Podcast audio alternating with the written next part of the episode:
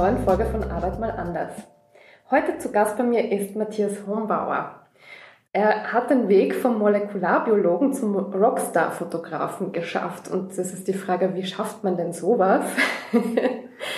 Äh, indem man macht, was man wirklich, wirklich will, so wie es auch New Work in seiner Urform von Friedhof Bergmann aus betrachtet vorsieht.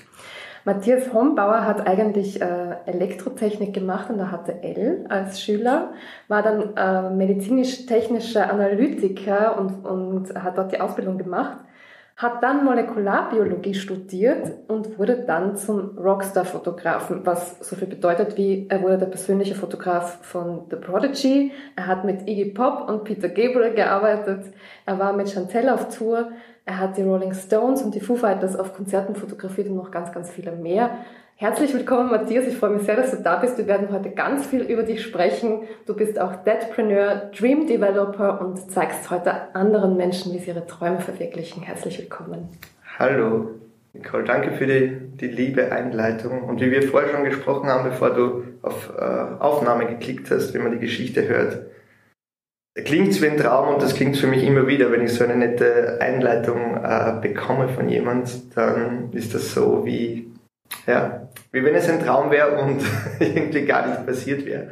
Aber ich freue mich darüber zu sprechen und auch, auch anderen Leuten. Es klingt eigentlich total unglaublich. Also ja.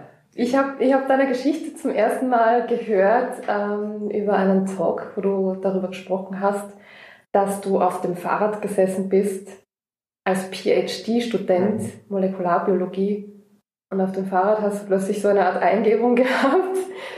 Ich könnte ja Konzertfotograf und Starfotograf werden. Oder so ähnlich. Oder wie war das? Es war eigentlich genau so und für mich war das in diesem Moment auch nicht greifbar oder verständlich. Also die Geschichte von, oder geht so, ich bin auf dem Fahrrad in die Arbeit immer gefahren. Das war vom fünften Bezirk in den neunten Bezirk, das waren so circa 25 Minuten. Und äh, auf der Höhe vom Museumsquartier, auf diesem Fahrradstreifen, hatte ich diese, ich sag's mal, Eingebung oder Intuition, äh, wo mir eine innere Stimme gesagt hat, warum wirst du nicht Konzertfotograf? Und für mich war das so, so unglaublich und nicht greifbar, weil ich eigentlich gar nicht daran gedacht habe, Konzertfotograf zu werden. Noch habe ich gewusst, was ein Konzertfotograf ist und dass es so etwas gibt. Das ist nämlich wirklich das das ist Arge dran, das, weil das ist, du hast nicht kurz vorher eine Doku gesehen über einen Konzertfotografen. Ich habe noch nie irgendetwas über Konzertfotografen gehört ähm, und bin dann schnurstracks in die Arbeit, habe dann den Computer aufgedreht und auf Google und habe eingegeben Concert Photography und habe gesehen, okay, es gibt anscheinend einige Leute, die damit Geld verdienen, die ihren Traum leben, die ihre Idole fotografieren. Ganz wenige. Es hat, glaube ich, damals vor zehn Jahren zwei, drei Leute weltweit gegeben, das waren zwei Amerikaner. Und da dachte ich mir, na gut, dann wieso nicht? Vielleicht ist das etwas. Und Vielleicht gibt es dann noch Bedarf an genau, noch einer und Rückblickend verstehe ich es jetzt auch besser, weil im Endeffekt äh, ist diese Konzertfotografie-Konstrukt, sage ich jetzt einmal, besteht aus zwei meiner Leidenschaften, nämlich Musik die hat schon immer gegeben. Ich habe mit 15 Jahren war ich beim ersten Konzert bei Guns N' Roses, damals auf der Donauinsel mit meinen Eltern. Sehr schön. Sozusagen der, der Wegbereiter. Kick-Off. Ja, der Kick-Off, dass ich auch äh, Gitarre spielen gelernt habe. Habe dann meine eigene Death Metal Band gehabt mit 13. Bin da irgendwie oh, fünf Jahre lang in, in dieser 90er Jahre Metal-Szene unterwegs gewesen. Das war eine coole Zeit. Und äh, mit 28, also während meinem PhD war das, äh, habe ich mal die erste Kamera gekauft damals eine Digitalkamera in Hongkong, weil es dort billiger war und ich war auf Urlaub. Und habe halt begonnen zu fotografieren und ich habe aber nicht genau gewusst, was ich da fotografieren soll, sondern das Thema, man macht halt ein paar Blumen und man macht ein paar Landschaften und man fotografiert ein paar Menschen.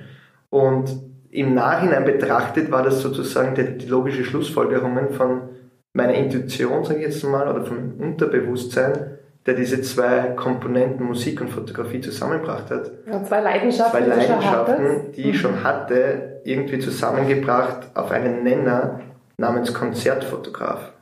Und ja, so hat die Reise begonnen. Eigentlich, ich habe dann äh, in kleinen Clubs äh, fotografiert, Chelsea B72, ähm, du hast dir quasi angeboten, oder? Dass du das äh, hast angefragt oder wie? wie genau, ne, ich habe ein bisschen nachgelesen im Internet, wie funktioniert das und bin ziemlich schnell drauf gekommen, dass es da gewisse Herausforderungen gibt und Limitierungen. Ähm, die große Sache ist, mit einer sagen wir mal, semi-professionellen Kamera oder professionellen Kamera kann man nicht in ein Konzert gehen. Das wirst du, nicht unbedingt die besten Bedingungen auch dort. Das auch nicht, aber, aber die, die, Grundlimitierung ist, und das wirst du und auch deine Zuhörer wissen, wenn man auf ein Konzert geht, in die Arena, egal wo, Stadthalle, in größere äh, Venues oder Locations, gibt es immer Security davor und die sagen, Tasche auf und wenn du eine Kamera hast, dann kommst du nicht rein. Du darfst die Kamera nicht mit reinnehmen. Das heißt, ja, ich habe nicht einfach können in die Stadthalle gehen und meine Idole fotografieren und bin halt dann ausgewichen aus Chelsea und B72 und kleine Clubs und kleine Bars, weil da ist es erlaubt zu fotografieren. Mhm. Und das war halt der Startpunkt, wo du sagst, okay, ich kann das einmal austesten, ist das was für mich? Du kriegst die ersten Fotos und ich habe dann bei FM5 angeheuert. Das gibt es vielleicht jetzt auch noch. Das war so ein Studentenblog damals, ähm, wie ich begonnen habe vor zehn Jahren.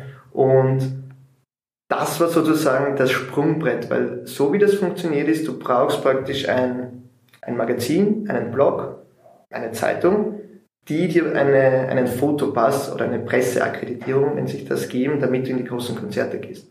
Damit du quasi professionalisiert bist. genau, dass du sozusagen diesen Ausweis hast und dann ja. darfst du mit der Kamera rein. Mhm. Und das funktioniert so, dass das Magazin fragt beim Veranstalter an und sagt, hey, Red Hot Chili Pepper spielen, wir würden gern einen Fotografen äh, schicken, weil wir machen eine Story dann darüber, dann kommen die Fotos irgendwie ins Magazin, online und deshalb schickt man einen Fotografen. Aber ich leite gleich einmal ab, weil wir, es geht ja um Stream Development genau. am Ende und, und für mich ist, sind das schon zwei Dinge, nämlich erstens, was sind meine Leidenschaften? Mhm. Zweitens, wo kann ich anfangen? Jetzt gleich, nämlich mit dem, was ich mhm. habe, oder? Genau. Und das dritte wäre dann, wie kann ich mich professionalisieren oder wen brauche ich und was brauche ich dazu? Mhm. Das hast du jetzt schon sehr schön beschrieben. Danke. Gut.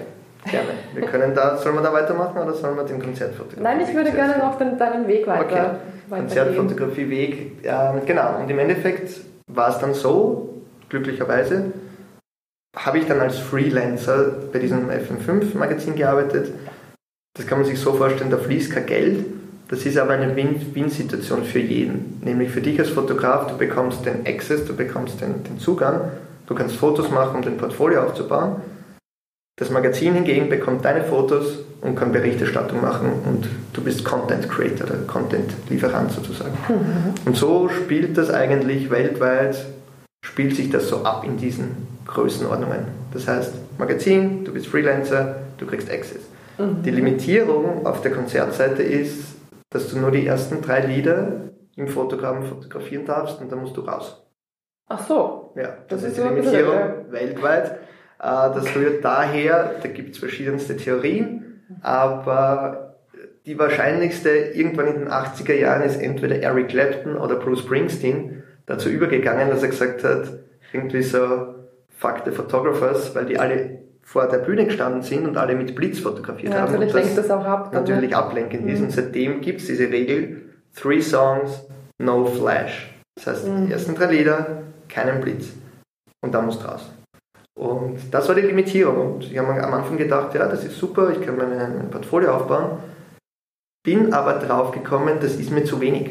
Weil die Sache ist, in diesem Fotogramm hast du halt zehn andere Leute, die das gleiche Equipment haben, vielleicht oder ziemlich ähnliches Equipment, mhm. machen die gleiche Qualität, haben die gleiche Möglichkeit, irgendwie Fotos zu machen. Und ich dachte mir, was wäre denn, wenn ich da plötzlich auf der Bühne oben wäre und direkt mit den, mit den Leuten, mit dem Artist, mit den Musikern arbeiten könnte. Ja, das haben sich wahrscheinlich andere auch schon gedacht. Das denkt sich jeder in dieser Szene. Deshalb ist es sehr herausfordernd und, und sind einige Challenges wieder zu meistern. Wo ich dann hingegangen bin, ist, nachdem ich eigentlich sozusagen ein gutes Portfolio schon für mich aufgebaut habe, dass ich gesagt habe, okay, was ist der nächste Schritt? Und in meiner vielleicht Naivität habe ich einfach Fatboy Slims Management angeschrieben. Also das war sozusagen also mal jetzt ja, rausgesucht, hm, okay, das ist das Management von Fatboy Slim. Ich habe gesehen, die spielen auf einem Festival. Ähm, ich schreibe halt einmal an, weil es kann ja nichts passieren. Also ich habe damals schon irgendwie so im Kopf gehabt, what's the worst case, was passieren kann, ist, dass die entweder gar nichts schreiben, mich fragen, ob ich spinne, weil wer bin ich leicht, oder sie sagen nein. Und das ist auch okay. Von dem lerne ich halt aus diesem Prozess. Und plötzlich also kommt einfach mal nichts scheißen auf gut Österreichisch. Genau, genau, scheiß dir nichts. Auf Österreichisch just fucking do things, vielleicht umgekehrt, also auf, auf Englisch umgemünzt. Äh, hat ja Nike schon damals Just Do It irgendwie gesagt, Mhm. Werbeslogan. Nike hat es schon immer gewusst. Genau. Und naja, dann kommt diese Antwort zurück. Ja, ich kann Fatboy Slim auf der Bühne fotografieren, ich kriege 30 Minuten Porträt-Session mit ihm backstage. Aber mit welcher Begründung? Einfach weil du Begründung, gefragt hast. Weil ich gefragt habe und weil es vielleicht gerade so war, dass die Fotos gebraucht haben. Weil die halt ein neues Album haben, weil die ständig Content brauchen, weil Fatboy Slim vielleicht Bock gehabt hat, neue Fotos zu haben, was auch immer. Eine Frage. Weil mir das auch immer so gegangen ist in meinem, äh, meinem wie sagt man, Werdegang. Ähm, sind das bei dir auch so intuitive Impulse, wo du einfach sagst, okay, du machst das jetzt einfach, keine Ahnung warum, das fällt mir gerade ein, ich probiere das und dann ergibt sich das dann Mhm. unter Anführungszeichen. Natürlich, weil du es probiert hast, aber es passt dann irgendwie. Also Genau. sind das auch so intuitive Dinge? Genau, also ich habe gelernt, dass ich meiner Intuition vertrauen darf und kann. Mhm. Ich glaube, Ja, das, auch ist ein, das ist ein sehr. Viele Leute haben, oder wahrscheinlich hat jeder eine Intuition, Mhm. aber viele Leute wissen nicht, was sie damit anfangen sollen. Und oft ist diese Intuition jetzt nicht die einfache Lösung oder der einfache Weg, Mhm. sondern meistens sind das die Dinge, die in einem aufkommen, von denen man träumt oder wo man sich vielleicht das gar nicht auszusprechen traut, weil das so weit weg ist, wo man gerade steht und wo man hin möchte. Und deshalb tendieren, glaube ich, Leute sehr stark dazu, eher diese Intuition oder diese innere Stimme zu unterdrücken und zu sagen, das kann ich jetzt da gar nicht brauchen in meiner Situation. Und jetzt habe ich diesen Job oder jetzt habe ich, was immer es ist, jetzt bin ich da im Jetzt und im Moment passt das gar nicht. Da traue ich mich auch nicht drüber. Oder es ist der Verstand auch, der, das, der das Verstand, ja. niederbügelt und sagt, Ja. bitte, ich meine, du glaubst ja wohl nicht, dass das Fall. funktioniert oder diese ganzen negativen Glaubenssätze, die dann auch kommen. Genau, du hast ein Ego, das da ständig irgendwie sagt, hey, du bist nicht gut genug, wieso sollst du das sein? Was willst du leicht, du kleiner Matthias, du hast nicht einmal äh, Fotografieausbildung und nur weil du glaubst, dass du eine Kamera kaufst, kannst du jetzt irgendwen anschreiben, einen Rockstar und den fotografieren. Ich meine, wer bist denn du leicht? Ja, Kommen glaub, natürlich das diese ganzen gängig, Dinge. dass dieses Denken. Das Denken, das haben wir ja alle. Und ich habe es halt glücklicherweise irgendwie geschafft, unwissend. Jetzt da weiß ich, warum das und wie das funktioniert, aber früher habe ich, war ich das sehr unreflektiert, sage ich mal, und habe halt einfach so dahin gelebt, wo es mich hingezogen hat. Ähm, Aber du hast ihm dieser Stimme vertraut. vertraut, ja, und ich, ich habe das eigentlich von, von klein auf, also vielleicht kann es auch sein, dass, man, dass meine Eltern irgendwie mitgegeben haben, weil ich da immer alle Freiheiten hatte und immer entscheiden durfte, was ich möchte. Mhm. Und für mich war das eigentlich immer klar, wenn diese Stimme kommt, wenn ich etwas höre und wenn ich dem folge, dann wird es eigentlich immer für mich ein Erfolg und ist die Situation immer besser, als es jetzt da ist. Mir Und fällt jetzt gerade das Wort Erfolg auf. Ja, Erfolg. Also man folgt quasi dem. Man folgt, genau, man folgt diesem Gefühl und für mich hat es sich dann immer stimmig angefühlt, ohne dass ich jetzt da gesagt habe nach zwei Monaten, na, das, dem vertraue ich nicht mehr, dem Gefühl. Das Gefühl, das ändert sich, das kann man dann auch sprechen, innerhalb, oder meines, innerhalb meines Werdegangs hat sich das Gefühl oft verändert, das Ziel oft verändert, der Traum oft verändert, aber es war immer dieses, Es sind andere Dinge gekommen, wahrscheinlich, Genau, die dann. genau. es war immer dieses, ich vertraue mir selbst. Und wenn ich das mache, weil eigentlich ist das das Einzige, was ich machen kann, mir selbst vertrauen. Wieso soll ich jemand anderen vertrauen, den ich gar nicht kenne Mhm. und der mir halt irgendwas an den Kopf wirft und sagst, na, du bist schlecht, du kannst das nicht. Mhm. Das Einzige, worauf ich mich verlassen kann, ist ich selbst. Und wenn man das irgendwie spürt und zulässt, dann öffnet sich, glaube ich, etwas in einem und dann geht man eben diese Wege, diese sogenannte Komfortzone verlassen und Dinge ausprobieren, die du sonst nicht machen würdest. Und, Und dann auf einmal warst du auf der Bühne von Fatboy Slim. und dann stehst du auf der Bühne vor 5000 Leuten, mach ein äh, Porträtshooting 30 Minuten, obwohl ich keine Ahnung gehabt habe, wie ich Porträts mache, weil das habe ich vorher noch nicht gemacht. Das war sehr, ähm, sehr überraschend, dass die jetzt dazu sagen. Und dann lernst du halt aber draus. Und dann lernst du, okay, cool, der mag die Fotos, es ist jetzt nichts Schlimmes passiert. Und vielleicht muss ich halt einfach diesen Weg gehen und Dinge ausprobieren. Mhm. Und es passiert eigentlich nichts. Es, es, man wächst eigentlich nur daran und man lernt daran. Und so schlimm ist es dann gar nicht So in der schlimm ist es nicht. So, Situation. am Anfang die, die Nervosität, ich bin halb ausgezuckt. Habe mir gedacht, das gibt's nicht. Jetzt habe ich dieses E-Mail geschrieben, jetzt sagen die ja, was Jetzt habe ich nur gemacht, jetzt muss ich dorthin. Am, am liebsten würde ich schreiben, ich bin krank, na, wird nichts. meine Kamera ist gestohlen worden, was weiß ich nicht was. Und dann, dann war es aber immer so, dass man dachte, na, ich, mache das jetzt, das hat einen Sinn, warum das jetzt so ist. Und du bist nervös und du denkst, boah, wieso mache ich das überhaupt? Wieso habe ich mich in diese Situation gebracht? Und nachdem aber, nach diesem Event, was immer es war auch, denkst du dir, wow, du hast es geschafft, du kannst ja. echt stolz auf dich sein, du hast was gelernt, du hast irgendwie eine andere Realität zulassen. Und das ist eine Ausweitung der Komfortzone, die, die ich eigentlich, also die man gar nicht mehr rückgängig machen kann, oder? Nein, das, weil dann, äh, du kannst dann nicht mehr ins Alte zurück, weil nein. du bist ja schon ausgeweitet quasi. Du bist ausgeweitet und es geht eigentlich eher nur immer weiter und du machst mhm. immer weitere Schritte mhm. und deshalb werden die Träume immer größer und deshalb passieren eben Dinge, die du dir vorher nie vorstellen hättest können. Und, und wir sitzen jetzt hier äh, das Ganze hat vor zehn Jahren begonnen, als diese Reise als Konzertfotograf und ich bin halt jetzt ein komplett anderer Mensch, als ich zu Beginn war. Das mhm. dauert natürlich, es hat genug Rückschläge gegeben. Mhm. Das ist nicht alles einfach, das sind eher, das ist ein sehr steiniger Weg, sage ich mal. Ich vergleiche es immer so, du hast jetzt entweder die Straße, die du gehen kannst, die jeder geht, oder du zweigst halt ab den Waldweg, der halt kaum begangen wurde, mhm. wo es Wurzeln gibt, wo es irgendwie Äste gibt, umgefallene Bäume. Es gibt Herausforderungen, wo du keine Ahnung hast, wie du die meisterst. Aber wenn du lang genug diesen Weg gehst, dann wirst du merken, das ist alles gar nicht so schlimm. Und eigentlich kann ich das alles schaffen. Und du hast eine schönere Aussicht. Und du hast eine schöne Aussicht. Es gibt weniger Leute. Es gibt kein Konkurrenzdenken an sich oder viel weniger, weil ähm, Du, ich kenne es auch, ich habe manchmal für die Karrieremesse da in Wien äh, Porträtfotos gemacht.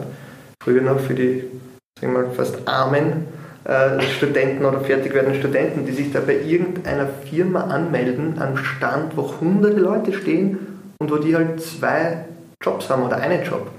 Und die haben alle das gleiche Profil, die haben alle die gleiche Ausbildung, die schauen gleich aus, weil jeder mit einem Anzug hinkommt. Wie willst du da eine Individualität erzeugen? Wie sollst du rausstechen? Und wer bekommt den Job? Na, der, der halt irgendwen kennt in der Firma. Mhm. Das, das ist, immer halt so, wird immer so werden. Das ist dieser klassische Weg. Und wenn du den aber nicht gehst und du, du erzeugst dir eine eigene Nische ja schon fast, weil Konzertfotografie ist schon sehr nischig. Es gibt schon viele Leute, die Konzerte fotografieren, aber im Vergleich zu sagen wir mal, Hobbyfotografen, die normal fotografieren, ist das schon sehr eng. Mhm. Und wenn du dann noch sagst, du bist ein Rockstar-Photographer, den Titel gibt es nicht einmal, den habe ich mir selber auferlegt, weil man dachte, das ist, was ich mache, ich fotografiere Rockstars. Aber du hast dich einfach in diesem Feld dann noch einmal spezialisiert und das ist ja auch der Unterschied, oder? Du, also genau. du hast die, deinen, sagt man halt, USP hervorgehoben. Genau, und habe dann halt einfach gesagt, ja, ich, ab jetzt nenne ich mich halt Rockstar-Photographer, aber das kommt irgendwie gut an, das ist, was ich mache, das resoniert das klingt vielleicht ein bisschen arrogant, aber so, so ist es nicht. Ich fühle mich nicht als Rockstar, als Fotograf, sondern ich fotografiere Rockstars. Impliziert aber halt beides und deshalb mhm. macht es vielleicht ein bisschen polarisierender. Und plötzlich bist du da und bist einer von wenigen weltweit, die einen Blog starten, die ein E-Book verkaufen, die einen Videokurs verkaufen und das ist aber auch Personal Branding, wo du genau. dein, das, was du machst, was eigentlich nur du auf deine Art und Weise Genau. Und, da, und was halt wirklich resoniert mit Leuten ist, wenn du authentisch bist. Mhm. Also diese Authentizität, es gibt so viele Leute, die sagen, ich bin Coach, ich bin, keine Ahnung, Facebook-Ad-Spezialist und die Leute, die haben halt vielleicht eine Ausbildung, aber die haben das nie selber erfahren, die haben das nie erlebt. Mhm. Das ist so, wie wenn ich sage, ich bin ein Vätercoach und habe nicht einmal Kinder. Mhm. Weil man denkt, oder ein gutes Beispiel ist ein Frauenarzt, der halt vielleicht auch nicht weiß, wie man wie es mit Kindern ist und dann irgendwie zur Schwangeren sagt, ah, die Geburt ist nicht so schlimm. Ja. Also das, das ist, ist, immer, immer schwierig, dann genau, äh, sich glaubwürdig zu sein. Genau, glaubwürdig. Und wenn du aber glaubwürdig bist und authentisch und sagst, hey, das ist mein Weg, ich stelle mich dahin. Ich habe auch nicht angefangen, Prodigy zu fotografieren von heute auf morgen, sondern das war ein Weg. Da ist mein Weg, ich bin offen, ich bin ehrlich, ich habe genauso meine Herausforderungen gehabt, aber ich bin halt bereit, das zu teilen mit jemandem. Und wenn es angenommen wird, cool. Wenn nicht, ist das für mich sozusagen etwas, was ich für mich aufschreibe. Und, und es war ja auch immer so Schritt für Schritt genau. und Stück für Stück, dass du dein Portfolio aufgebaut hast und dann hast du bei The Prodigy auch, auch glaube ich, wieder angeklopft. Genau, dann habe ich bei Prodigy angeklopft, auch mit also E-Mail, also, dann hat das funktioniert, dann war Chantel, äh, das war eine Zeitspanne über drei Jahre, da habe ich zuerst einmal Chantel fotografiert, im WUG ein Konzert. Dann das nächste Jahr ist er wiederkommen, dann habe ich Porträts von ihm gemacht. Das nächste Jahr ist er wiederkommen und dann hat er gesagt, hey, wie schaut's aus, hast Lust, wir suchen einen Tourfotografen, komm doch mit auf Tour. Ja, und das ist ja zum Beispiel der Punkt, wo ich, wo ich immer dann immer denke, es geht doch immer, also jetzt nicht um Freundewirtschaft, sondern es geht um Beziehungen. Es geht ja darum, dass äh, man sich auch irgendwie mag, dass man gern miteinander arbeitet und dass äh, der andere zufrieden ist mit dem, was man macht. Und ich meine, das ist ja mit, mit Stars unter Anführungszeichen ja nichts anderes. Es, worum es sich dreht, ist Vertrauen. Hm. Du brauchst einfach, du musst Vertrauen aufbauen. Keiner macht etwas, keiner kauft dir etwas ab, hm. keiner nimmt dich mit auf Tour, keiner will mit dir arbeiten, wenn da nicht irgendwie eine gewisse Anziehung da ist, sei es jetzt eine Mischung aus Vertrauen und aus Sympathie, weil du musst dir vorstellen, wenn eine Band auf Tour geht, dann klingt das zwar von außen her immer so luxuriös und glamourös, mhm. was es aber ist, es ist Knochenarbeit. Mit Chantel waren wir in einem Bus zu 15 fast mit 15 Leuten in einem Nightliner-Bus, in so einem Doppeldeckerbus, bis 24 Stunden zusammen. Und wenn da kein Vertrauen ist, dann funktioniert das Ganze nicht. Und dann wird das Ganze noch stressiger, als es eh schon ist. Mhm. Weil es ist einfach nur fahren, die ganze Nacht lang, 800 Kilometer in die nächste Stadt, aufbauen, Soundcheck, essen, Konzert spielen, abbauen, Bus. Mhm. Und das, Und das immer geht so immer, immer, immer, immer.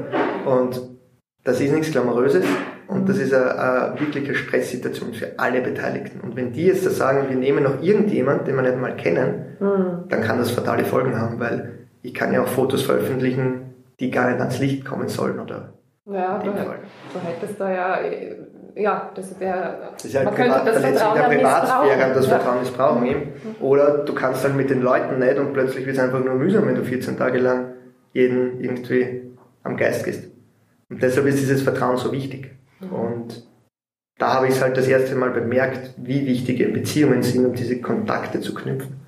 Und das war dann das Um und Auf. Und so habe ich halt dann meine Karriere sozusagen weiter, bin ich weiter, weitergegangen, habe halt mit Prodigy gearbeitet, dann äh, zeitweise mit, mit Iggy Pop und Peter Gabriel.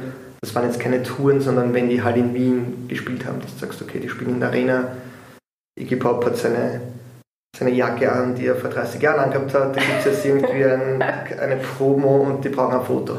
Ja. dann triffst du halt den Manager und magst das. Oder Elvis Costello habe ich drei Tage lang begleitet. Aber das sind ja sehr, sehr coole Erfahrungen und trotzdem gab es dann irgendwann einen Punkt, wo du gesagt hast, jetzt kommt eine neue Phase.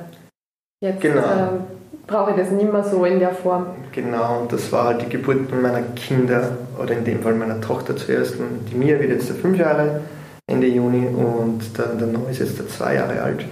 Und ja, für mich war das dieses Rockstar-Fotografenleben, das war halt cool. Ich bin halt in der Arena ständig gewesen, habe halt mit den Bands, die ich wirklich mag und für mich selber irgendwie Erfüllung bringen, abgehangen. Und dann war es so, dass die, die Geburt meiner Tochter war. Und da fing ich halt an zu überlegen, ist es das, was ich wirklich möchte? Möchte ich wirklich mit 50 noch immer da in den, den Fotogramm stehen oder mit auf Tour gehen. Und ich habe zu dieser Zeit auch angefangen, einen Podcast zu launchen. Der hat auch geheißen How to Become a Rockstar Photographer Podcast. Und da habe ich, das ist ein abgeschlossenes Projekt, jetzt habe ich 100 Episoden gemacht mhm. und habe die weltweit besten Konzertfotografen interviewt. Und da waren Leute wie Kat Benzova, die ist die ähm, Fotografin von Guns N' Roses, mhm. ACDC, da waren Fotografen von Aerosmith, von Bon Jovi. Es waren Leute dabei, die in Woodstock fotografiert haben, 69. Wow. Es waren, das waren wildeste Geschichten, Leute dabei, die halt. Und die Dinge gesehen haben, die, dass wir uns, die wir uns gar nicht vorstellen können. können. Die in den 70er Jahren mit Led Zeppelin auf Tour waren, mit Green, mit Springsteen, mit Clapton. Ähm, all das. Und was ich da für mich, das war auch ein persönliches Projekt, eigentlich gar nicht darum gehen, dass ich da jetzt den Millionen von Zuhörern brauche oder so, sondern da ist eher darum gegangen, für mich zu spüren und von den Besten zu lernen.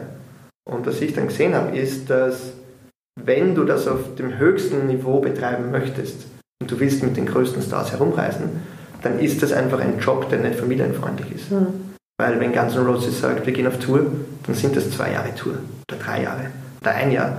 Und entweder du bist in oder du bist out. Mhm. Und dann bist du einfach da mit mit denen und dann kannst du dann sagen, ich fliege kurz zwei Wochen zurück zu meiner Familie. Da gibt es noch 100% oder eigentlich 1000 wahrscheinlich. Das habe ich sehr oft auch gesehen mhm. bei, bei Bands, mit denen ich selbst zusammengearbeitet habe, die halt im Backstage-Bereich dann sitzen vor jedem Konzert und halt skypen oder zoomen mit der Familie, oh.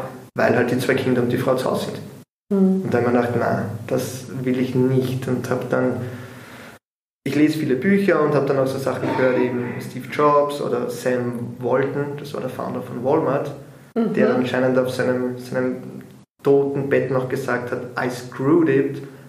Dahingehend, er hat zwar alles erreicht, was jetzt der Finanzen und Business betrifft, er war aber nie für die Familie da. Mhm. Und das war dann sozusagen ein Punkt, wo ich mir gedacht habe, ich möchte nicht der Vater sein für meine Kinder, der zwar eh cool ist und da herumreist, aber irgendwann dann einmal, wenn sie erwachsen sind, draufkommt, hm, das habe ich eigentlich das Wichtigste mhm. vergessen und das kann ich nicht mehr zurückholen. Das mhm. kann ich auch nicht durch mein ganzes Geld aufwiegen.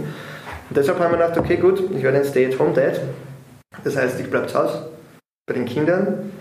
Und die Leidenschaft habe ich ja noch immer gehabt.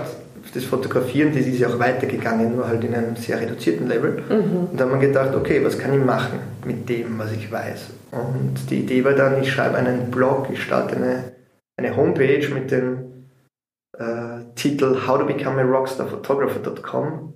Ihre lange URL. Äh, Wo ja jeder sagen würde, auf gar keinen Fall so eine lange URL.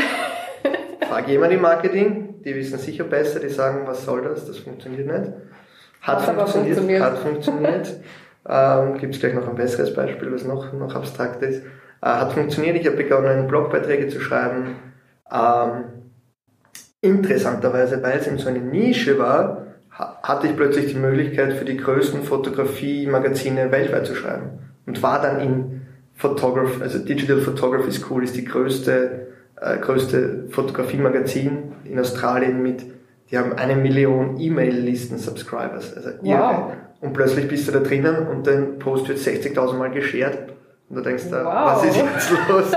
und, und für mich war es immer klar, ich mache das auf Englisch, weil mhm. äh, die Nische ist einfach zu klein für den deutschsprachigen ja. Markt. Und ich liebe es einfach mit international mit Leuten zusammenzuarbeiten. Mhm. Und auch hier vielleicht, ich habe nicht einmal in Englisch maturiert, weil ich habe die HTL gemacht und da sind Englisch, oder war optional, habe ich nicht gemacht. Und dann stehe ich da und ich schreibe einen Blog auf Englisch und mache einen Podcast auf Englisch, wo auch jeder sagen wird, das traue ich mir nicht zu, wieso soll ich das sein, der irgendwie das machen kann. Ähm, aber ich habe es halt einfach gemacht. Genau, und dann habe ich begonnen, in diesem Blog zu schreiben, habe gesehen, dass es weltweit eigentlich Leute gibt, die das gut finden und der nächste Schritt war dann ein E-Book und dann habe ich eine Online-Akademie gemacht, so einen Online-Kurs. Und das hast du auch als autodidaktisch gemacht? Autodidaktisch. Ich habe nicht einmal gewusst, wie man Homepage aufsetzt am Anfang. Und ein paar Jahre ja. später habe ich die weltweit, einer der weltweit größten Konzertfotografie-Communities erschaffen. Bam. Und das noch, noch verrücktere ist eigentlich, auf Instagram habe ich begonnen, einen Hashtag zu generieren, How to Become a Rockstar Photographer war zu lang. Die haben mir gedacht, okay, gut, was ist die Abkürzung? H-T-B-A-R-P. HD Barb, irgendwas. und habe es halt einigen Leuten gesagt oder Freunden und habe gesagt, hey, wenn sie eure Fotos rauflädt auf Instagram, taggt es halt, dann können wir eine coole Galerie halt machen mit ein paar Fotos. Und das war wahrscheinlich vor vier Jahren haben wir das gestartet, fünf Jahren. Und erst jetzt kürzlich hat das 500.000 Fotos mit meinem Hashtag erreicht, was du denkst, diesen Hashtag kannst du nicht einmal irgendwer merken. Und funktioniert, funktioniert genauso. Also dahingehend da zurückzukommen, also wenn du authentisch bist, wenn du offen bist, wenn du angreifbar bist, dass du sagst, okay, hey, ich bin auch ein Mensch, ich mache genauso Fehler, ich stelle mich da jetzt nicht hin als der, der alles weiß, der der super coolste ist, mhm. Sondern wir sind einfach eine Community, jeder lebt Leidenschaft, da gibt es sogar Konkurrenzdenken. Dann mhm. ist das, dann bist du auf einer ganz anderen, anderen Ebene plötzlich und eben nicht in diesem Shark Tank, wo alle halt mit den Ellbogen, na, ich sag nichts, weil dann nimmt man meinen Job weg und und das ist ja wahrscheinlich auch das, was gut ankommt, weil äh, das eine ist natürlich die Nische und die Kontakte zu knüpfen aber das andere ist ja auch so authentisch zu sein, dass die anderen das auch cool finden und dann auch scheren und, und, und sich damit identifizieren können Voll und was lernen können. Genau, identifizieren und auch sehen, okay, es geht. Also sozusagen eine Vorbildrolle zu haben, das mhm. vorzuleben und sagen, es hat bei mir auch funktioniert, wieso soll, soll es bei dir nicht funktionieren? Mach halt einfach Dinge, schreib halt irgendwelche Bands an, die du gut findest Und wenn du 100 Bands anschreibst und einer sagt, ja, hast gewonnen. Nur wer schreibt 100 Bands an? Du schreibst zwei Bands an, in dem Fall, du bekommst keine Antwort und du mhm. denkst da, okay, ich schaff's nicht. Oder so ist der, ist der übliche Weg eigentlich. Übliche Weg oder egal auf was bezogen, Jobsuche. Mhm. Wenn du drei Jobbewerbungen rausschickst und es sind hunderte Leute, die den gleichen Job suchen, wird es schwierig werden. Mhm. Wenn du 200 rausschickst und auf LinkedIn irgendwelche Leute findest, die in dieser Firma arbeiten, die du anschreiben kannst und einfach fragen, um Kontakte zu knüpfen, dann stehst du plötzlich nicht mehr in dieser Zweierreihe, wo alle stehen und wo alle noch hochspringen, mhm. sondern du stehst plötzlich einen Schritt daneben, wo keiner steht. Das und ist das ist aber, finde ich, auch der große Tipp, den du, glaube ich, auch den, nicht nur den Deadpreneurs, sondern überhaupt den Leuten gibst, die ihre Träume verwirklichen wollen, nämlich dort zu sein, wo die anderen nicht sind. Genau, also wir haben ja kurz vorgesprochen, es gibt diesen Ausspruch, uh, Life happens outside your comfort zone. Also sobald du merkst, es wird ein bisschen stressig, du wirst nervös, das ist ja jetzt ja nichts Lebensbedrohliches. Ja. Also da muss man nicht irgendwie von der Brücke ohne Bungee-Seil springen, um das geht es nicht. Aber es geht darum, Dinge zu machen, die du normal nicht magst. Das ist ja schon alleine, geh auf der Straße und sprich jemand an und sag, hey, du hast eine coole Hose. Also wenn das Adrenalin ein bisschen einschießt oder zumindest genau. man nervös ist und genau. es ein bisschen unangenehm ist, dann ist es ja vielleicht sogar der richtige Weg. Dann ist es der richtige Weg, wo Wachstum entsteht. Ja weil Wachstum kann nicht entstehen, wenn du zu Hause auf der Couch sitzt und Fernsehen schaust, was nett ist und vielleicht brauchen das manche zur Entspannung, aber du wirst in deinem Leben dort sitzen bleiben, wo du bist, du wirst nicht weiterkommen. Und hätte ich nicht diese ganzen, diese ganzen Richtungen eingeschlagen und hätte gesagt, ich verlasse meine Komfortzone, sei es, weil ich weil mich Instagram anschreibt und ich fliege fünf Tage nach, äh, nach Frankreich, um für Instagram zu fotografieren oder ich fliege fünfmal nach Saudi-Arabien, weil ich dort eine Anfrage bekomme. Ähm, hätte ich das alles nicht gemacht, hätte ich nicht einmal Fett bei Slim angeschrieben, dann wäre ich wahrscheinlich noch, würde ich nicht einmal mehr Konzerte fotografieren, weil dann wäre ich noch immer in den kleinen Clubs mhm. und hätte mir gedacht, das funktioniert überhaupt nicht. Ist frustrierend ist frustrierend, du schaust auf Instagram, du siehst diese ganzen geilen Fotos, was die wir alle fotografiert, du denkst, ja, ich bin's, kann's halt nicht, ich bin nicht in Los Angeles, ich bin nicht in New York, ich habe nie Fotografie studiert auf irgendeiner angesehenen Kunstuni. Das ist es halt nicht. Und mhm. das ist halt der Trugschluss. Und so reden wir uns selber irgendwie in eine Abwärtsspirale, wo dann gar nichts mehr geht und was du denkst, ich habe so diese Leidenschaft gehabt, ich habe es probiert, hat dann funktioniert, ja, ist halt nicht. Also es geht schon auch darum, in die Aufwärtsspirale zu kommen, so in Fall. kleinen Schritten und, und im Kleinen mal zu beginnen. Aber das Stichwort Couch interessiert mich jetzt, weil du, nicht weil ich gerne auf der Couch liege, das auch, sondern weil ähm, du ja von zu Hause aus arbeitest, also dein Online-Business auch von zu Hause aus gestartet hast. Und ich ja auch immer wieder mitkriege, wie schwierig es ist als Vater, also als Vater, der jetzt nicht nur arbeiten will und sich ähm, im Vollzeit und mhm. Noch ärgeren Stundenmodus verausgaben will, sondern der auch für seine Kinder da sein will, ähm, was das eben für, für Vorteile bringt, auch mit äh, einem Online-Business. Für mich liegt es klar auf der Hand. Der Vorteil ist, dass ich halt beides sozusagen unter einen Hut bekommen kann. Mhm. Und also Vereinbarkeit als Thema ist nicht, nicht nur ein Frauenthema, finde nein, nein, ich. Auf jeden Fall. Das und, und das finde ich auch sehr, sehr gut, dass du das über, also auch thematisierst für mhm. Väter. Nein, das, also Vereinbarkeit ist, der, ist die größte Herausforderung für mich, die ich auch noch immer habe. Also es ist jetzt nicht, ich habe nicht jetzt die, die, den goldenen Weg gefunden oder so. Ich versuche halt mich jeden Tag irgendwie zu verbessern und zu schauen, wie ich, wie ich das hinbekomme, dass das wirklich gut funktioniert und mittlerweile funktioniert es gut. Meine Frau und ich sind ja gut eingespielt auch. Aber die große Sache ist halt, und das werden sehr viele auch mit selbst am, am Leib erfahren haben mit Homeoffice, du bist plötzlich zu Hause, du sollst irgendwie am Küchentisch arbeiten, neben spielen mhm. die Kinder. Und ich habe auch am Anfang gedacht, ja super, sitze ich irgendwo, mache meine Arbeit, die Kinder sollen spielen. Nur man kommt ziemlich schnell drauf, das funktioniert nicht. Vorher weil Papa, Papa, Mama, Mama, also das funktioniert absolut gar nicht. Und ich habe halt einen Weg für mich gefunden, ist natürlich abhängig auch, wie alt jetzt die Kinder sind. Meine Kinder sind jetzt im Kindergarten. Das heißt, ich kann am Vormittag zumindest mal für mich ähm, ruhig arbeiten. Sobald die Kinder wieder zurück sind, funktioniert das eh nicht mehr.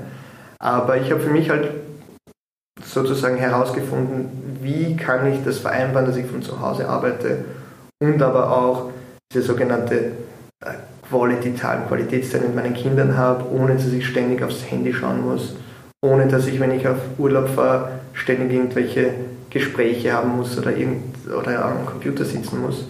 Und das ist halt die große Sache, wie man das macht. Das ist natürlich herausfordernd und in Zeiten wie diesen ist es vielleicht sogar ein, sozusagen ein, ein Antrieb, diese ganze Pandemie in diese Richtung, mhm. weil Leute plötzlich dastehen und sagen, okay, ich bin da, ich muss jetzt irgendwas machen, ich kann nicht aus, ich muss von zu Hause arbeiten, aufgrund von den verschiedenen Gegebenheiten. Und sich dadurch die Leute einfach viel mehr mit dem Thema beschäftigen, weil das war ja früher kein Thema. Da bin ich halt in die Arbeit gegangen und bin heimgekommen und das war halt so. Und ich glaube, jetzt da sind klickt es vielleicht bei manchen im Kopf und sagt, hey, eigentlich ist das ja cool, wenn ich zu Hause sein kann und auch sehe, wie meine Kinder aufwachsen. Ich muss halt nur einen Weg finden, wie ist das vereinbar. Und die Frage ist halt natürlich auch, gibt es Möglichkeiten, wie ich äh, effizienter und effektiver arbeite, sodass ich mhm. mit weniger Zeit mehr erreiche und mehr Zeit für die Kinder habe und nicht acht Stunden oder zehn Stunden da vom Computer im Homeoffice sitzen mhm. muss. Und gibt es vielleicht auch, wenn ich gründe, die Möglichkeit, über ein Online-Business das so zu skalieren, mhm. dass ich auch ein gewisses passives Einkommen generiere, oder? Also das genau. ist ja, genau. glaube ich, ein großes Thema. Genau, also das sind, sind zwei Themen, die du angesprochen hast. Ein Riesenthema, wo ich mich halt jetzt jahrelang beschäftige, weil ich eben in dieser Situation bin von zu Hause arbeiten, Vereinbarkeit. Der große Trugschluss bei mir war, wenn ich von zu Hause arbeite und selbstständig bin und dieses Online-Business habe, in meinem Fall, dann brauche ich keine Struktur. Oh, das habe ich auch gedacht. Ich brauche keinen Tagesplan. Ich lebe halt so dahin. Und bin aber ziemlich schnell drauf gekommen, da kommt man nicht weit. Also, mhm. ja, man arbeitet zwar, aber man hat da keine Ziele und man weiß nicht, wo es hingeht. Ist auch frustrierend dann ein und bisschen, weil man merkt, man hat nicht das geschafft, was man wollte. Eben, und im Endeffekt sitzt man mit dem Pyjama im Bett mit dem Laptop, mhm. was überhaupt das Schlimmste ist wahrscheinlich, oder kriegst gar nichts weiter. Und ich habe mich halt dann sehr damit beschäftigt, wie kann ich produktiver sein? Wie kann ich äh, gesunde Habits in mein Leben implementieren. Sei es jetzt, wie kann ich gesunder leben, wie kann ich mehr Sport treiben, wie kann ich für mich mental etwas rausholen wie Meditation, Atemübungen, wie kann ich Stress abbauen. Also das geht mhm. alles so in diese, ich nenne sie immer so Peak Performance, ist so ein Schlagwort, was halt aus dem Amerikanischen kommt, mhm. wo halt oft Leute beschrieben werden, hauptsächlich aus dem Sport, also so Profisportler, aber auch CEOs und dieses ganze Silicon Valley Startup-Kultur, wo du sagst, das sind Leute, die haben auch nur 24 Stunden, aber irgendwie haben die das auf die Reihe bekommen, viel mehr aus, ihren, aus ihrer Zeit zu machen.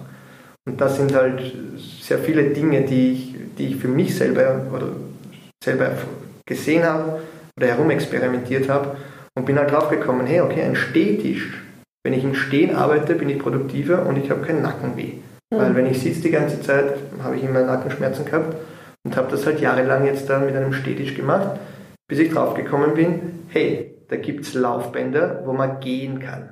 Du kannst dann das Lauf, ist ja bitte eine kannst, gute Idee. Ja, du kannst ein Laufband, gibt es ganz wenige, interessanterweise ist der Markt sehr klein, aber das ist ein Laufband, das ist sogar faltbar, das kannst du unter den Tisch und schieben und du kannst eben im Vergleich zu anderen Laufbändern, die dazu da sind, dass du laufst, äh, kannst du eben Geschwindigkeiten einstellen von 0,5 Stundenkilometer bis 6 Stundenkilometer. Und bei einem Stundenkilometer gehst du und kannst alles machen. Du, ich schreibe E-Mails, ich, ich schaue mal Videosachen an, ich, ich verfasse Dokumente.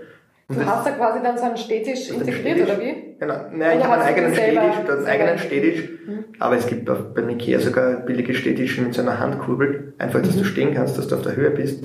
Und dann, wie gesagt, die Weiterfolge habe jetzt ein paar Wochen, hast du dieses Laufband noch drunter und dann gehst du und du arbeitest eine Stunde und bist einen Kilometer gegangen und du kommst halt sehr schnell auf deine 10.000 Schritte, die du mhm. machen sollst.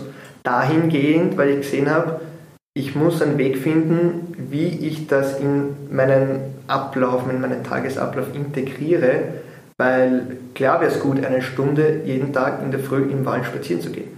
Nur das ist nicht machbar. Das machst du vielleicht einmal oder vielleicht gar keinmal, aber das ist nicht etwas, was du jeden Tag machen kannst. Also es geht um die, um die also du kreierst damit quasi deine Arbeitsumgebung auf eine genau. ideale Art und Weise, nämlich so wie du es brauchst. So wie es jeder braucht. Und für mich der Kern von New Work in meinen Augen, also genau, auch genau. Ein, ein wichtiger. Genau, und ich bin halt Kern. so ein bisschen ein Geek, was solche Dinge betrifft. Ich habe diesen Ring da, der nennt sich Aura Ring. Das ist halt ein Sleep Tracker. Also der misst deinen Schlaf, du siehst auch die ganzen Schlafzyklen, die du hast. Der misst aber auch deine Aktivität am Tag, weil ich den den ganzen Tag trage. Und sozusagen kann ich es halt verifizieren, weil mein Herz, das ist noch immer wahrscheinlich als Forscher sozusagen analytisch äh, angehaucht, dass ich sage, ich, ich kann nur etwas ändern, wenn ich auch weiß, wo ich stehe. Das heißt, wenn ich mal das aufschreibe, wenn ich das tracke. Wenn ich jetzt sage, ich möchte mehr schlafen, weil Schlaf wichtig ist und ich weiß aber gar nicht, wie lange ich schlafe, das ist schwierig. Dann ist es schwierig. Und das ist genauso, wenn ich sage, ich will mehr Bewegung machen. 10.000 Schritte sind super am Tag, das ist so diese allgemeine Annahme, ähm, dass das gut ist. Aber ich track's nicht, dann weiß ich nicht, wie viel sind überhaupt 10.000 mhm. Schritte, wie viel sind 5 Kilometer am Tag. Und solche Dinge kann man halt runterbrechen und sagen, okay, ich habe da dieses Laufband, da gehe ich an meine 5000 Schritte. Ich habe irgendeinen Fitness-Tracker, der sagt mir, äh, so viele Schritte bin ich gegangen und am Ende des Tages weiß ich, okay, ich habe das Pensum erreicht und ich kann sozusagen, ich bin gut dabei, hab, bin voller Energie, ich ernähre mich vielleicht noch gesund und das sind die Grundbausteine, dass ich halt produktiver bin, erfolgreicher bin, glücklicher bin. Also eher da anzusetzen bei dem Wie und, und ähm, nicht genau. nur bei dem, also schon auch bei dem Was, aber das alles in, ins Blickfeld zu nehmen und, und ganzheitlicher drauf genau, zu schauen. wie man da hinkommt. Und das ist sicher ein Ansatz. Ich kenne sehr viele Leute in meinem Umfeld, weil ich mein Umfeld so geschaffen habe, dass ich mich umgebe mit Leuten, die sagen, sie haben eine Vision, sie haben einen Traum, sie wollen das weiterbringen ja. und auf solche Dinge Acht geben. Ich sage mal, der Großteil der Leute, für die ist das vielleicht gar nichts und das ist auch okay. Das mhm. muss jeder für sich wissen. Aber wenn man da reinkommen möchte in diese Schiene, dass man sagt, man möchte sich verbessern, dann braucht man irgendein System dahinter und das sind Habits, das sind einfach Dinge, die man aufschreibt. Das heißt jetzt ein Journal, das du täglich führst oder mhm. solche Dinge. Und da gibt es ganz spannende Sachen. Und du berätst da quasi oder begleitest auch Leute auf dem Weg zu ihrem Traum, also die einen, einen genau. Traum haben und, und den auch verwirklichen wollen. Und äh, also nennst dich quasi Dream Developer auch. Ähm, was sind denn da die also ein bisschen haben wir es ja natürlich eh angesprochen, aber was sind denn da so die Blockaden, die die Leute mhm. haben? Mit welchen Themen kommen die da zu dir? Mhm. Genau, also ich bin gerade in dem Umbruch, dass ich mich wieder neu erfinde. Mhm. Um, Rockstar Photograph, Deadpreneur und jetzt die nächste Stufe, weil das fühlt sich für mich halt sehr, sehr stimmig an. Das ist halt eigentlich das Authentischste, was ich machen kann, meinen Weg nämlich erzählen oder mein Leben zusammenfassen mhm. und da praktisch rauszuholen, was habe ich da gelernt und wie kann man das weitergeben. Und im Endeffekt geht es grundgenommen darum, wie lebe ich meinen Traum oder wenn ich eine Vision habe, wie komme ich dorthin. Mhm. Und es gibt zum Glück sehr viele Leute, glaube ich, die halt einen Traum haben, aber viele sind halt in verschiedensten Bereichen blockiert. Sei es jetzt vom Mindset her, dass man sagt, man hat so diesen Traum, vielleicht hat auch jemand so eine innere Stimme, so eine Intuition, wie ich gehabt habe mit dem Konzertfotografen sein. Mhm. Vielleicht hat das jemand, aber man traut sich halt da gar nicht drüber nachdenken, weil das sowas Abstraktes ist und sowas nicht wirklich in die eigene Realität passend, nennen wir es mal so. Mhm. Jeder hat seine eigene Sicht. Genau, so weit weg. Jeder hat seine eigene Sichtweise, jeder hat seine eigene Realität.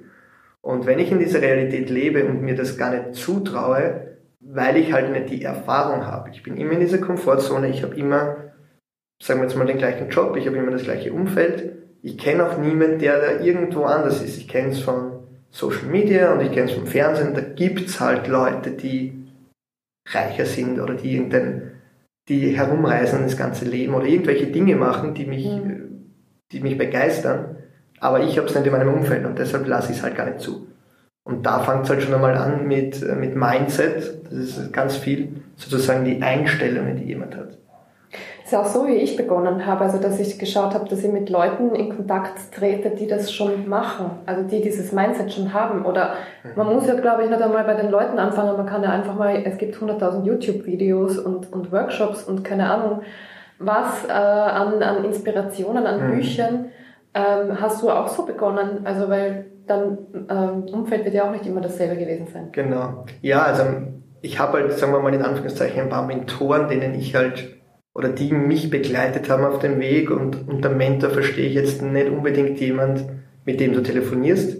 Das kann auch jemand sein, der gar nicht weiß, dass du praktisch ihn als Mentor ansiehst, aber du liest halt seine Bücher, du konsumierst halt mhm. halt seine YouTube-Videos mhm. oder sonst was. Und Tim Ferriss war halt sozusagen mhm. der, der Augenöffner, den kennst du, ja. äh, mit seiner Vier-Stunden-Woche, äh, dieses Buch, das vor ein paar Jahren rausgekommen ist, wo es eben darum geht, wie kann ich sozusagen diese Abhängigkeit, ich tausche meine Zeit gegen Geld aufheben. Ja. Weil das ist eben dieses klassische Modell, ich gehe x Zeit arbeiten und bekomme x Geld dafür. Wenn ich mehr, mehr Arbeit, mehr Zeit reinstecke, bekomme ich mehr Geld dafür. Ja. Aber du bist halt relativ limitiert, weil irgendwann kannst du nicht mehr, mehr arbeiten.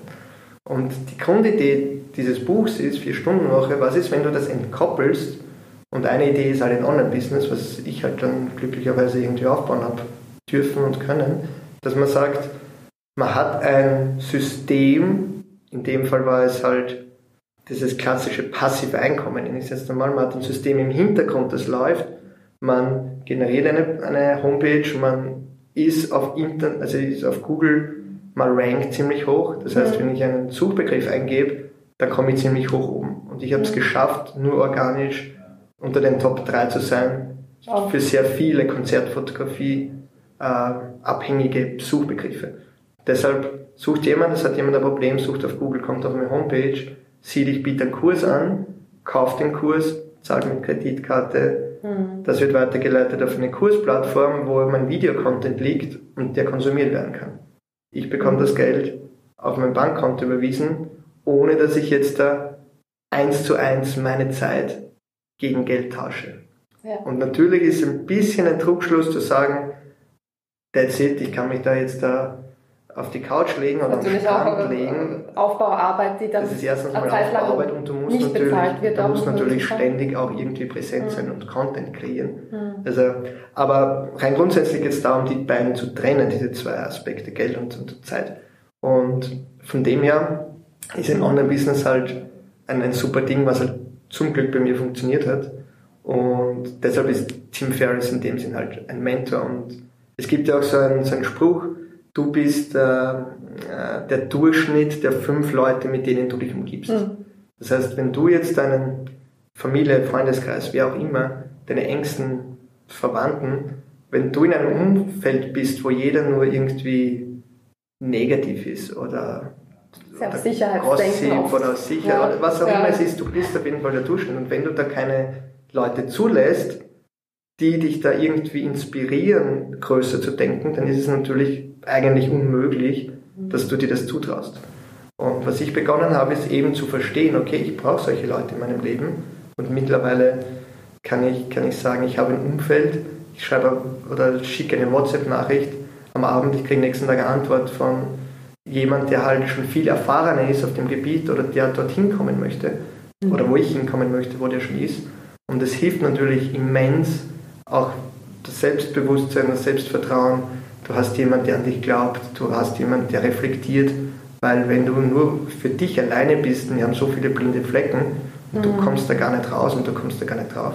Und deshalb ist das Umfeld eben so wichtig auch. Und Mentoren zu suchen oder eben nur Leute, die dich inspirieren und mit denen du mehr Zeit verbringst, ist zum Beispiel äh, eine gute Sache. Und eine Taktik ist zum Beispiel, was man gleich anwenden kann, äh, so in die Richtung, wenn du jemand hast, der die Energie absaugt. Sozusagen, mhm. wenn du dich mit irgendwelchen Leuten umgibst, die ständig nur wollen und nur nehmen und nichts geben und jedes Mal, wenn du irgendwie nach einem Telefonat auflegst, fühlst du dich schlecht, weil du da denkst, hey, irgendwie macht mich der runter. Mhm. Am besten diese Kontakte aufzulösen.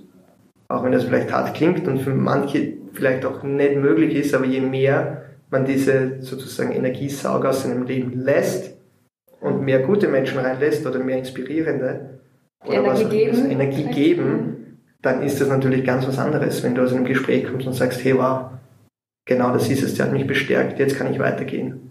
Da und das was. verändert auch, und da kann ich auch aus eigener Erfahrung sagen, das verändert wirklich das eigene Denken. Weil wenn ich mich vergleiche mit vor 15 oder vor nicht, 10 Jahren, ganz, ganz anderes Denken. Mhm. Viel negativer, viel kritischer, viel selbstkritischer. Ist auch ganz normal. Viel äh, ängstlicher, also alles. Ja, also das, das äh, würde ich dann vielleicht auch ergänzen, dass man kann und man darf sich auch verändern.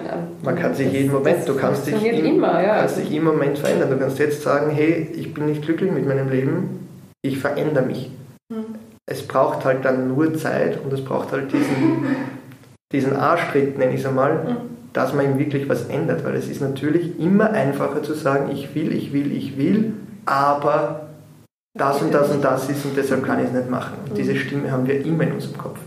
Und deshalb ist es so wichtig für mich gewesen, einfach viel Zeit in dieser, ich nenne es einmal, vielleicht Selbstreflexion zu verbringen, zu meditieren, einfach nur mal zu spüren, wie ist es, wenn ich alleine sitze in Ruhe, was kommt darauf, wie kann ich damit umgehen, weil viele Menschen können das ja nicht und es ist ja am Anfang auch komisch, wenn du dich hinsetzt und es ist nichts. Dann denkst du dir, pff, das ist irgendwie langweilig oder kommt jetzt was oder was tut sich. Und wenn du das aber zu schätzen lernst, diese Ruhe und einfach, dass du mit dir auskommen kannst, dann, dann siehst du dich auch ganz anders, dann vertraust du dir auch ganz anders. Oder auch umgekehrt, wenn ganz viele Gedanken da sind und, und man sagt, nein, ich werde dann nie ruhig und das funktioniert einfach ja. nicht, würde ich auch raten, da trotzdem dran zu bleiben und es einfach Fall. zu akzeptieren, dass es so ist. Das ja, ist ganz das, normal. Das geht eben nicht von heute auf morgen, aber Änderung beginnt halt immer, wenn man halt etwas macht, was einem jetzt äh, entweder unangenehm ist, ein bisschen, wie man gesagt hat, nervös, diese Komfortzone verlassen, weil erst dann kannst du praktisch deine Sichtweise ändern.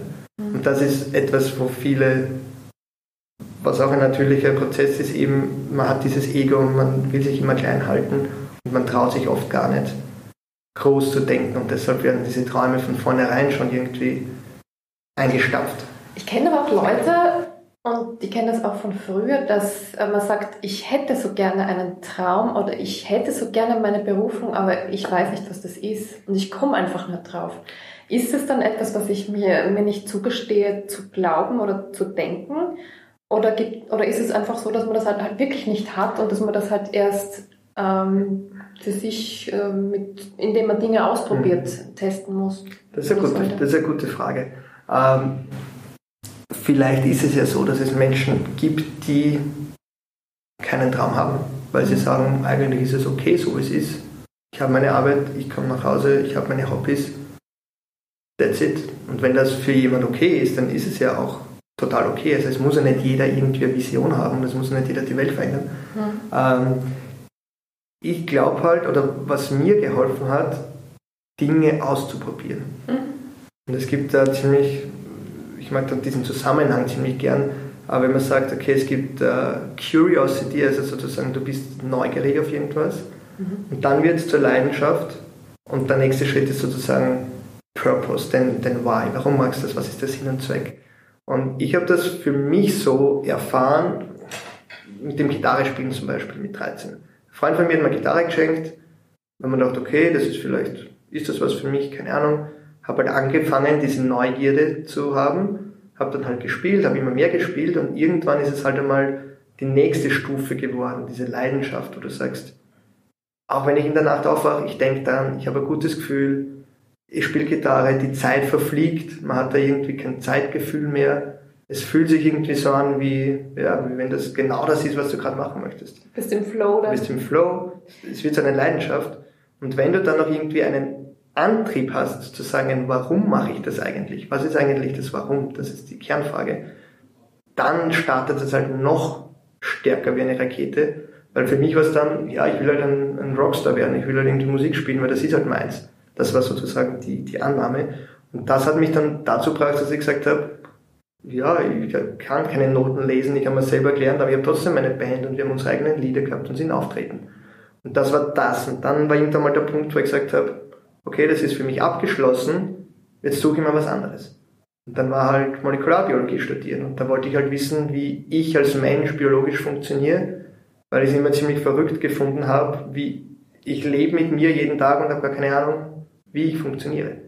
Und, dann und das finde ich so spannend, was du sagst, weil dieses sehr amerikanische Follow Your Passion, das ist ja also auch sehr in unseren Breitengraden angekommen und ich sehe das ein bisschen Mm, differenziert, also kritisch würde ich jetzt nicht sagen, aber, aber differenziert im Sinne von, das kann auch sehr viel Druck verursachen. Und Passion und Purpose, das sind sehr, sehr große Worte. Und Sinn des Lebens, das sind riesen, riesen Dinger, ja. Und, und deswegen finde ich das so wichtig, wie du das sagst, dass es zuallererst mal um eine Frage geht, die mich interessiert mhm. und um die Neugierde. Eben, und du weißt ja am Anfang nicht, es kann ja auch sein, du kaufst deine Kamera, du willst Fotograf werden, weil es deine innere Stimme sagt, und dann kommst du drauf, nach längerem eigentlich macht es mir gar keinen Spaß. Und das mhm. ist ja auch okay. Und es ist auch okay, wenn man sich das eingesteht und man probiert halt Dinge aus. Und je mehr Dinge, das du ausprobierst, desto mehr wirst du drauf kommen, was du halt jetzt da wirklich gern magst und was vielleicht deine Leidenschaft wird. Und wie man in meinem Fall gesehen hat, diese Leidenschaften, die verändern, dürfen sich auch verändern. Es ist jetzt nichts. Vielleicht gibt es Leute, die sagen, hey, das war schon immer meine Leidenschaft, das mache ich mein Leben lang. Super, mhm. perfekt. Bei mir war es so, dass ich anscheinend jemand bin, der halt immer wieder was Neues sucht oder mhm. braucht oder wie auch immer. Und dann verändert sich das. Und da geht es vielleicht auch mehr ums Lernen und ums Ja, das, es geht auch es geht, an sich. Eben, es geht nie ums Ziel, habe ich herausgefunden, mhm. sondern es geht immer um den Weg dorthin. Mhm. Also sobald man das Ziel erreicht hat, dann ist das halt ein, ein, sozusagen ein Moment in der Zeit und dann sagt man, okay, das war's jetzt. Man hat vielleicht ein bisschen ein Glücksgefühl. Und was jetzt? Ja. Und dieser Weg dorthin, als Beispiel die Podcast-Episode, 100 Podcasts, zweieinhalb Jahre, jede Woche, wirklich mhm. viel Arbeit. Mhm. Meine Vision war, ein Buch dann drüber zu schreiben, mhm. sozusagen das beste Wissen. Deshalb hat es mich da irgendwie ähm, äh, am Ball halten lassen, weil das war wirklich viel Arbeit. Und die 100. Episode, wie die, wie die fertig war, denkst du so, ja cool, jetzt hast du es geschafft, kannst stolz auf dich sein. Ja, das war's jetzt. Und das war niemals so sage ich mal, so wichtig für mich wie diese vorigen 99 Episoden und was ich da gelernt habe und wen ich kennengelernt habe und was ich erfahren habe dürfen. Und deshalb weiß ich, dass dieser Weg dorthin eigentlich viel wichtiger ist mhm. als das Endziel. Es ist wichtig, dass man ein Ziel hat, dass man weiß, in welche Richtung das geht. Aber die, sozusagen die Magie basiert eigentlich am mhm. Weg dorthin. Weil das ist, wo du wächst, wo du an dir wächst, wo du Fehler begehst, wo du lernst, wo du neue Dinge für dich erfährst. Und das transformiert dein Leben, die Reise. Im Endeffekt geht es eigentlich darum, sich selber auszuprobieren in dem Leben. Klar. Und zu schauen, auch wie weit man kommt, unter Anführungszeichen, mhm. und, und was es alles für, für Möglichkeiten gibt. Genau. Und einmal nur kurz noch vielleicht zurück, weil du gesagt hast, es ist natürlich eine große Bürde, wenn jemand sagt, das ist jetzt meine Leidenschaft und, und das ist der Sinn des Lebens und das muss ich jetzt machen. Was halt ganz oft passiert, was ich sehe, ist, die Leute entwickeln eine Leidenschaft und die wollen verkrampft, dass das funktioniert. Und es fängt halt an, unlustig zu werden, wenn du das noch mit Geld koppelst und sagst, das ist jetzt plötzlich das, wovon ich leben muss und all meine Kosten zahlen muss. Weil was dann oft passiert ist, vor allem wenn man sich zu wenig Zeit gibt, dass mhm. man sagt, ich bin jetzt, ich, ich will Fotograf werden, ich kaufe mir dieses ganze Equipment für Zehntausende von Euros, jetzt bin ich da und nach zwei Monaten hat man noch immer keinen Auftrag und plötzlich ist man in einer, ja, wieder in so einer, so einer Spirale, die nach unten geht und du mhm. sagst, hm, aber ich muss irgendwie Geld bekommen, dann muss ich es halt billiger machen, plötzlich verkaufst du dich unter den Wert, plötzlich bist du irgendwo bei einem Preisniveau, jetzt sagen wir mal, wo du es so mal nie machen würdest, wo alle schon wieder sind, dieser Shark Tank, wo es darum geht, ich muss noch mehr arbeiten, um das wenige Geld zu verdienen. Mhm, die Selbstausbeutung. Selbstausbeutung und dann bist du plötzlich an einem Punkt, wo du sagst, hey, diese Leidenschaft, die, die, die macht überhaupt keinen Spaß. Die das, schafft Leiden dann in dem Ja, genau, schafft Leiden. Das macht noch weniger Spaß als mein voriger Job, den ich schon entmögen habe. Was ist passiert? Und da ist halt extrem wichtig, mhm, abzuwägen, sozusagen, ich habe so gemacht für mich, äh, diese Konzertfotografie-Sache, ja, die klingt jetzt da wow, ich bin da Doktorat abgeschlossen, dann bin ich Konzertfotograf geworden, dann hat alles funktioniert. Ich habe ja im Endeffekt zwei Jahre vorher schon angefangen, äh, während meiner Doktorarbeit sozusagen meine Klienten aufzubauen. Ich habe für die Presse fotografiert, ich habe fürs Forbes fotografiert, ich habe Models fotografiert, für Setcards, ich habe Hochzeiten fotografiert, einfach, dass ich mal schaue, wie funktioniert denn das? Kann ich da eigentlich Geld jetzt damit machen? Und habe aber zusätzlich noch sozusagen meinen, meinen PhD-Gehalt gehabt. Und dann ist es natürlich eine ganz andere Art, wie du rausgehen kannst. Weil dann kannst du sagen, ich koste so und so viel oder meine, mein Angebot ist so und so und du bist nicht abhängig. Sobald du in eine Abhängigkeit des mhm. Geldes kommst, bist du eh schon in einem Teufelskreis, Weil dann wirst du die Leute anziehen, die sagen, das ist noch immer zu teuer, ich zahle da weniger. Mhm. Und dann nimmst du das halt an, weil du es musst. Und das ist eine ganz schlechte Ausgangssituation. Und es ist ja, glaube ich, auch nicht immer notwendig, aus der Leidenschaft Geld machen Nur, zu nein, müssen. Also nur kein, aus der Leidenschaft. Muss auch Würde ich auch keinen empfehlen, dass man sagt, von heute auf morgen alles niederreißen. Mhm.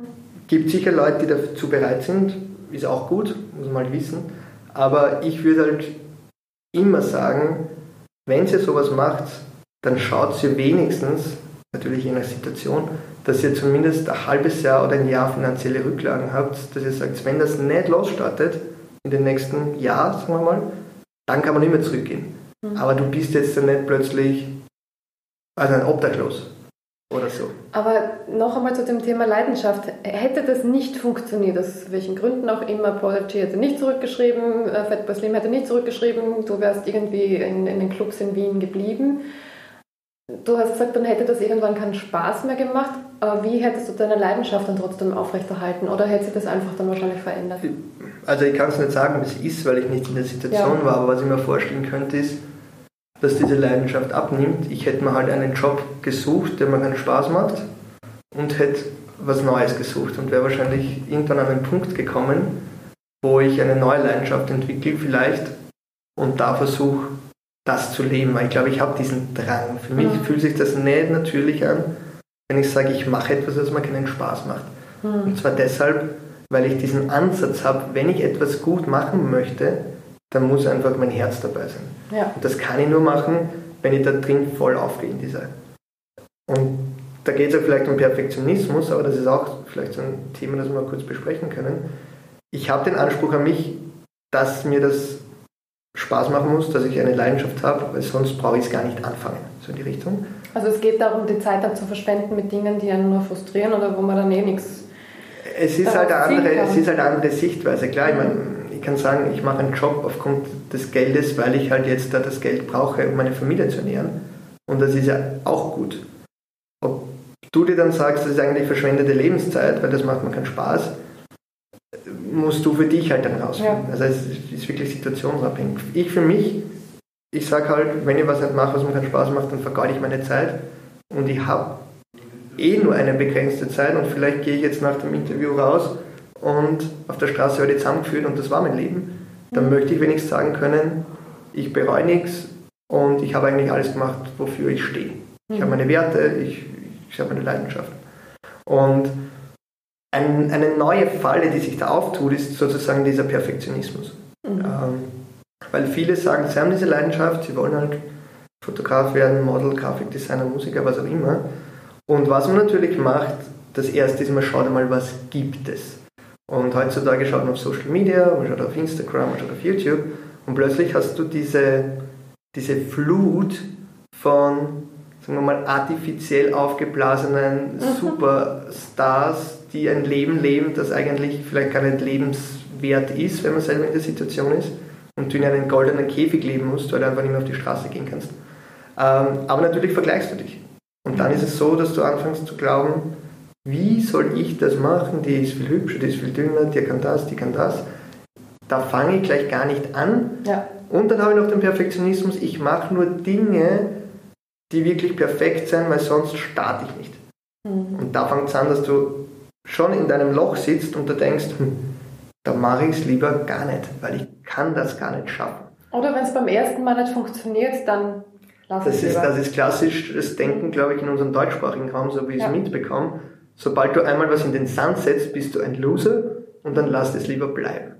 Und deshalb liebe ich eben diese amerikanische Einstellung von dieser Startup-Kultur, die sagen, du kannst nur lernen, indem du Fehler machst. Mhm. Weil wie sollst du es sonst vorher wissen?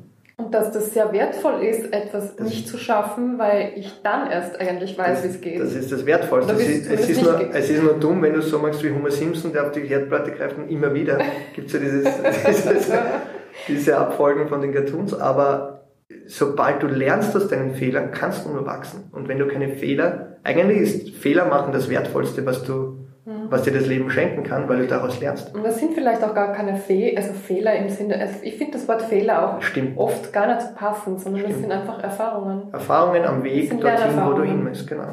Und wenn du die so framest, genau, was sagst das sind Erfahrungen und aus denen lernst du, dann musst du auch nicht perfekt sein. Weil dann sagst du, ich starte halt einmal klein und ich schaue mal, wo es hingeht, die Reise. Weil die Reise ist das Wichtigste. Es gibt keinen, diese, diese ganzen Übernacht-Erfolge, die gibt es ja alle in, Wirklichkeit nicht, die mhm. uns da suggeriert werden. Ich finde das Beispiel immer ziemlich gut von Angry Birds, das wird jeder kennen. ähm, da habe ich mal die Geschichte gelesen, das ist ein, eine skandinavische Softwarefirma und das war deren 52. Spiel. Und vorher haben die halt wahrscheinlich irgendeinen Schrott produziert. Naja, wenn die bei 51 aufgehört hätten. Ja, wenn die bei 2 aufgehört hätten, bei 10, bei 20, bei 20, bei 51. Also nur um zu, zu demonstrieren, also es geht da einfach, wenn man etwas startet, zusammenfassend eine Leidenschaft, und man geht jetzt da praktisch einen Weg, der halt sozusagen noch nicht beschritten ist oder sehr wenige Leute gehen, dann dauert das halt einfach. Und es gibt im Englischen einen sehr guten, guten Überbegriff, der nennt sich Grit. Du den schon mal mhm. gehört hast, von der Angela Duckworth. Und Grit ist sozusagen die Definition von Passion and Perseverance. Und das heißt, also Leidenschaft plus Ausdauer. Und wenn du die zwei Komponenten hast, Leidenschaft für ein Projekt, du brennst dafür, fühlst dich nicht nach Arbeit an, mhm. du magst es, bist im Flow, ja. du hast kein Zeitgefühl mehr. Das gekoppelt mit einer Ausdauer, wo du wohlwissend weißt, verdammt, da wird es einfach schwierige Zeiten geben. Da gibt es Ups und Downs. Das ist wie eine Achterbahnfahrt, das ist kein gerader Weg.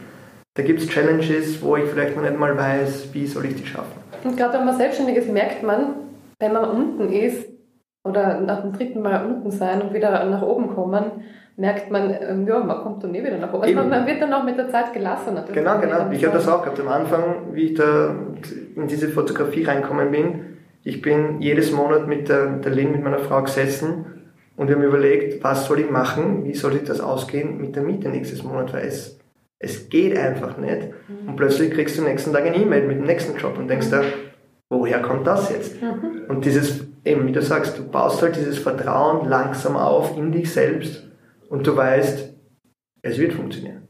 Und das, du ziehst Dinge an. Und eben, wenn du diese zwei, äh, zwei Blöcke hast, Leidenschaft und Ausdauer, dann bist du auf einem guten Weg.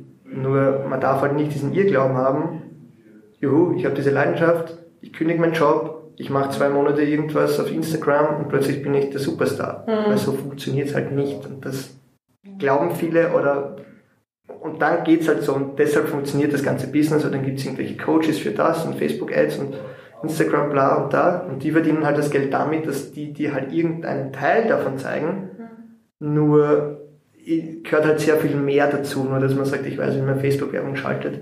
Weil wenn ich gar nicht weiß, was ich verkaufe, bringt das halt auch nichts. Aber das Wichtigste ist, bei sich selber zu starten, bei der eigenen Reflexion und bei dem, was dann wirklich wichtig ist. Also ich könnte mit dir noch Stunden weiterreden und vielleicht machen wir das ein anderes Mal. Sehr, sehr gerne. vielen, vielen Dank. Es war wirklich mega, mega inspirierend. Wie findet man dich im Internet? Wenn ah, überall, überall, zum überall, Beispiel. Überall. Ähm, ja, am einfachsten auf, auf LinkedIn, Matthias Hombau, Matthias Deadpreneur Hombau eigentlich. Ähm, äh, auf Instagram, auf Facebook, man kann mir auch gerne ein, ein Mail unter office at matthiashombauer.com schreiben. Ähm, mhm. also man findet mich Matthias Hombauer eingeben und dann sehr gern auch äh, kontaktieren, wenn es Fragen gibt. Ich bin immer sehr, sehr offen und äh, mir gefällt es natürlich auch, auch Menschen zu helfen und auch bin interessiert an neuen Geschichten da draußen. Und dann den Träumen vor allem auch. Und dann den Träumen vor allem und dann die Visionen. Vielen Dank fürs Gespräch und noch alles Gute weiterhin. Dein Lebensweg wird dir noch sehr viel Spannendes bereithalten. Wir werden sehen. Ja. Vielen Dank. Dankeschön. Danke.